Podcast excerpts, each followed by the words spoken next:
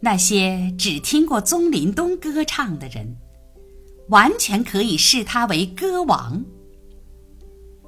他的确是一位皇室音乐家，而且，鉴于他在整个大西洋海岸分布广泛，或许比任何其他鸟类对我们的林中之曲所做的贡献都大。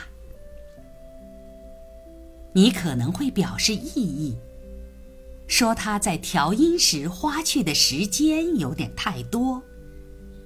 可是，正是他那种漫不经心与琢磨不定的试唱，显露出其音域和才能。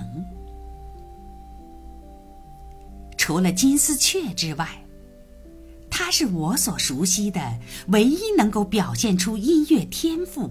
对各种音阶运用自如的鸣琴。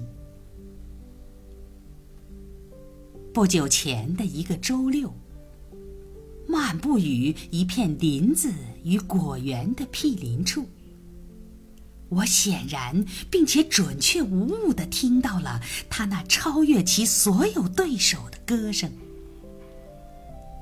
我的同伴尽管对此类事情反应略为迟钝。还是惊异的察觉到了他。我们不约而同地停下来，倾听这位罕见的表演者。如果说他的歌在质量方面没什么出奇的话，那么在数量方面就非同寻常了。他如潮水般涌来，令人应接不暇。如此悠长、颤动、不断升级的序曲，这种急速的、令人心醉神迷的序曲，会使最迟钝的听者陶醉其中。他的确是无可匹敌、一流的艺术大师。从那之后，我又两次听到同一歌手的演唱。宗麟东是该家族中最漂亮的物种。就举止的优雅而言，他无竞争对手。在飞翔时，他带着高雅的神态，那种自如与沉着简直无法效仿。在言行方面，他又是一位诗人。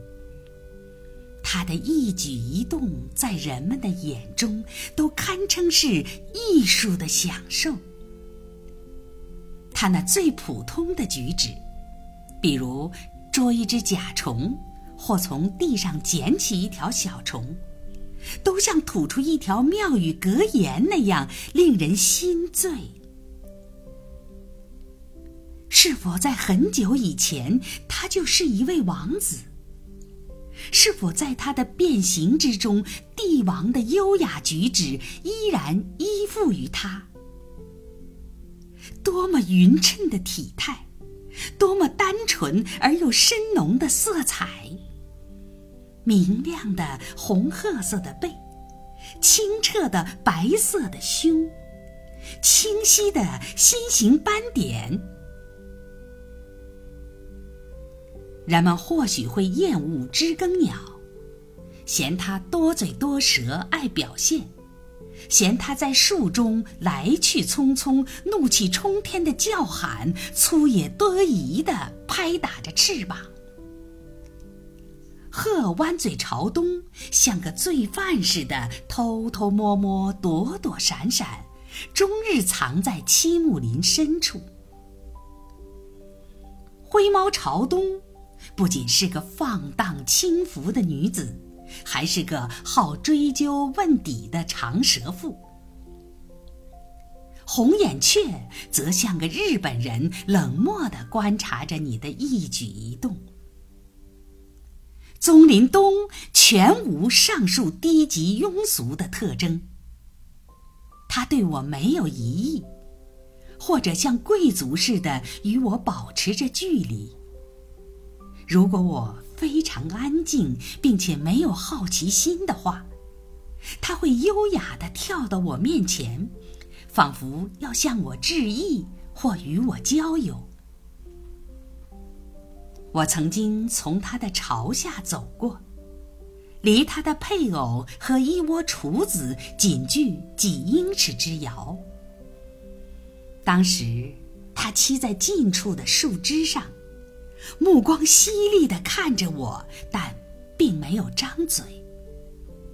可是，当我将手伸向他那毫无防御的家庭时，他那怒气冲冲的样子煞是好看。他具有一种多么高贵的傲气。十月下旬。当他的配偶与伙伴早已飞往南方之后，我连续几天在附近林中的茂密处观察到他。他轻快的、悄然无声的飞来飞去，神态庄严，仿佛因违反了社交礼仪而在赎罪。通过多次小心翼翼、间接的接触，我注意到，它尾部的羽毛未丰。这位林中王子无法想象以这种状态返回王宫，于是便在落叶纷纷、凄风苦雨的秋季，耐心的等待良机。